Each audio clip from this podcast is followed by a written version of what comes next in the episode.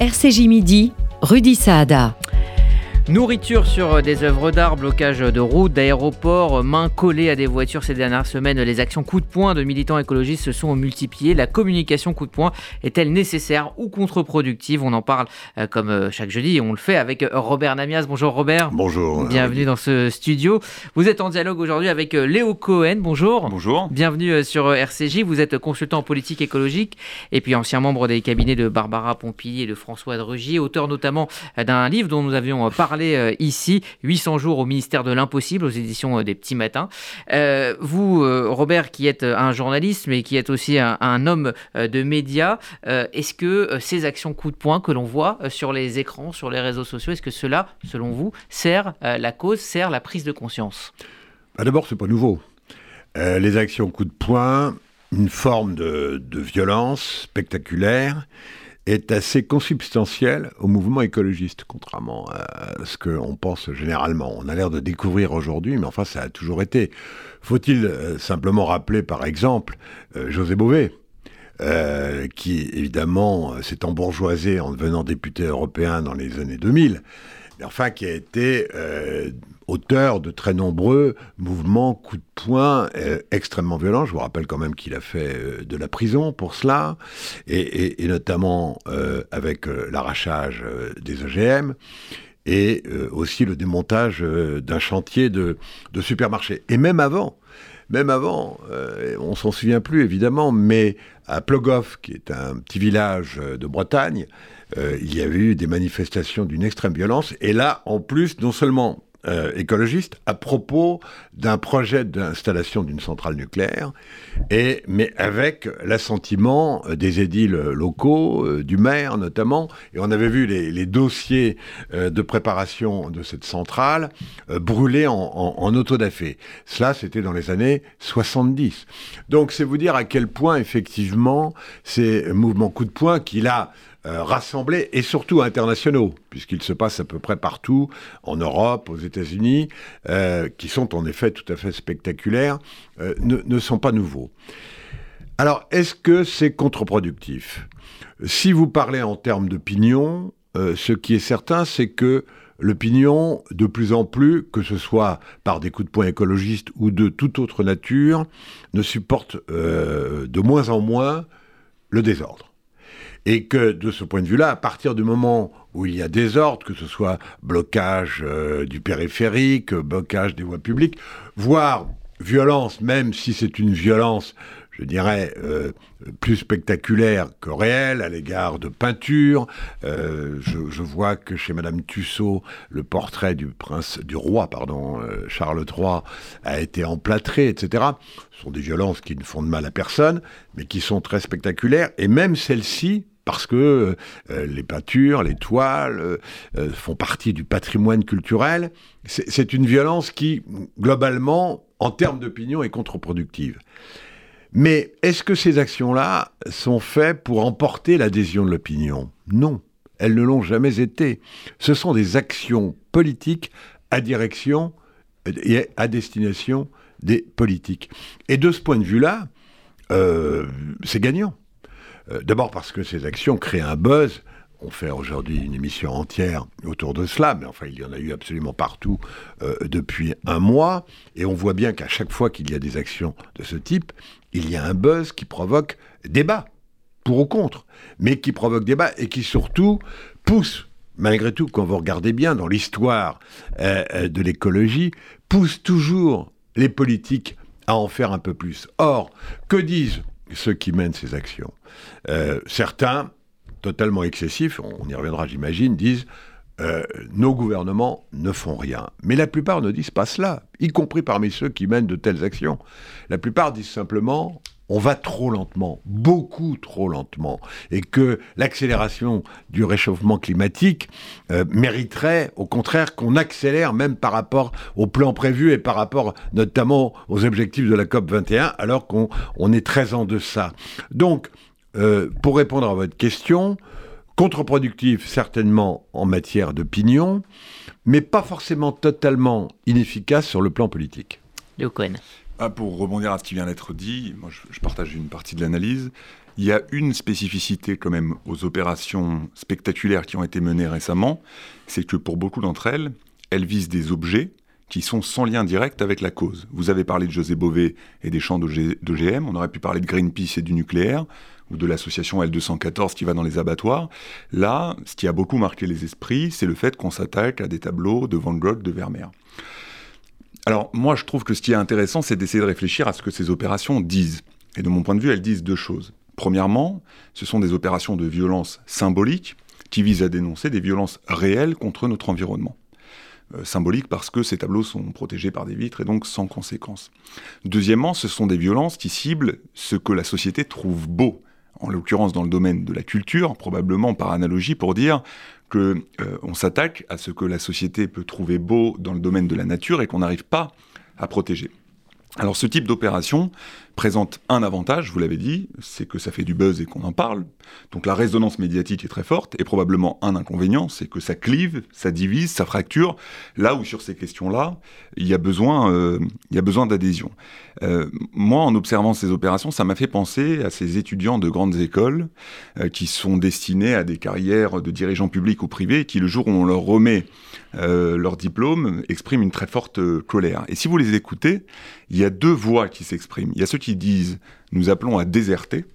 Et c'est pas déserter l'engagement, c'est déserter le système et qui choisissent des voies, euh, euh, des modes de vie plus proches de la nature, etc. Et puis il y a ceux qui disent parce que la situation est terriblement dégradée, ça nous renforce dans notre volonté de nous engager.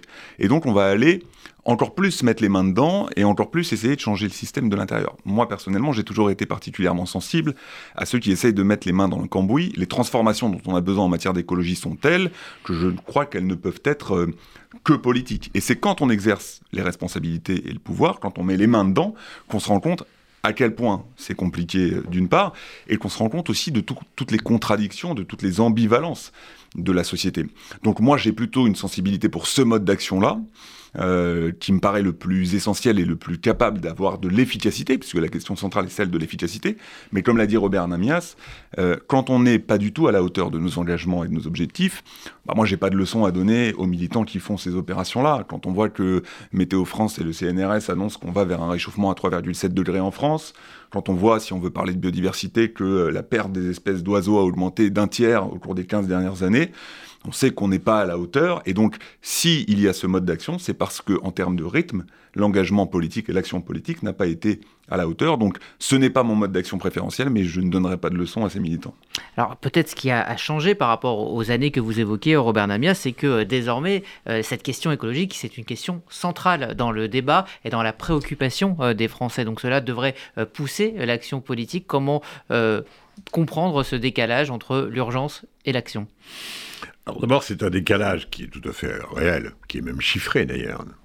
Mais euh, en même temps, je, pense que le décalage se trouve aussi dans le fait que euh, les gouvernements sont confrontés à des situations politiques euh, qui ne sont pas celles de, des citoyens qui voudraient que ça aille beaucoup plus vite. Je prends deux exemples. les décisions qui sont prises, notamment on l'a vu avec les manifestations, alors là, très violentes et donc très contre-productives concernant l'eau récemment, mais également euh, la déforestation, euh, la bétonisation. Vous avez très souvent, parlons de bétonisation par exemple, qu'est-ce que c'est que la bétonisation? Eh ben, C'est la suppression euh, d'espaces verts, de forêts, etc., pour éventuellement, y compris en bordure de ville, en bordure de village ou à l'approche des villages, construire. Et construire notamment ne serait-ce que des logements par exemple. Et on voit bien que euh, dans les communes, dans les départements, dans les régions, c'est-à-dire dans toutes les instances locales, face même au gouvernement parfois, il y a des réticences, c'est-à-dire que tout le monde, et pour qu'on aille beaucoup plus vite, tout le monde est conscient aujourd'hui, mis à part quelques euh, sceptiques, mais de plus, en plus euh, minimes, peu nombreux, mais la vérité c'est que entre la volonté politique affichée, y compris parfois par le gouvernement, et la réalité du terrain, et notamment euh, des politiques euh, locaux, il y a très souvent un véritable fossé. Et ça, c'est le premier point.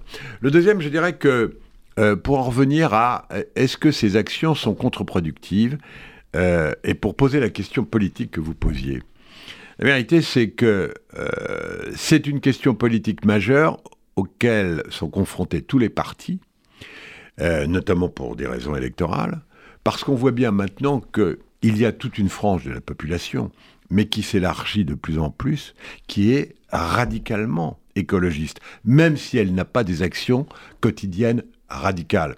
J'entends bien que euh, aujourd'hui, y compris sur le plan électoral, euh, le segment moins de 35 ans, et 18-35 ans, ça fait beaucoup de votants quand même, hein.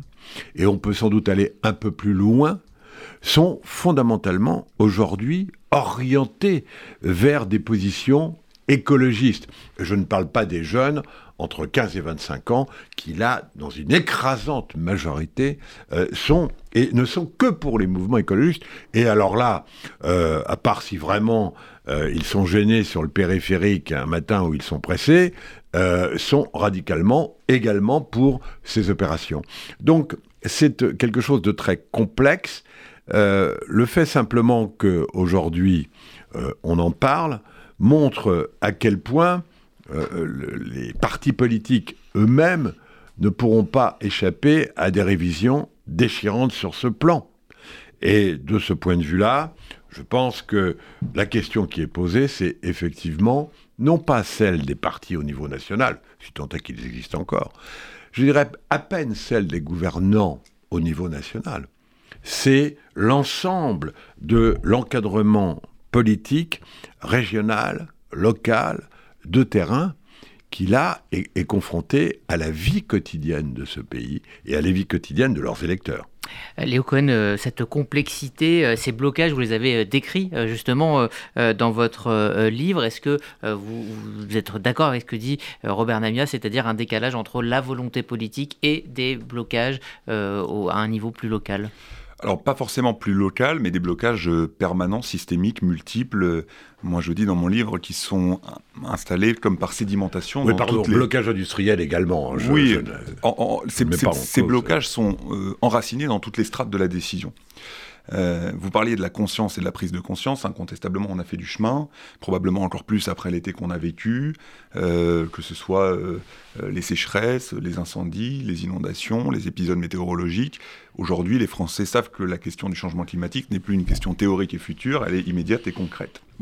Et ça commence à bouger dans la société à différents niveaux.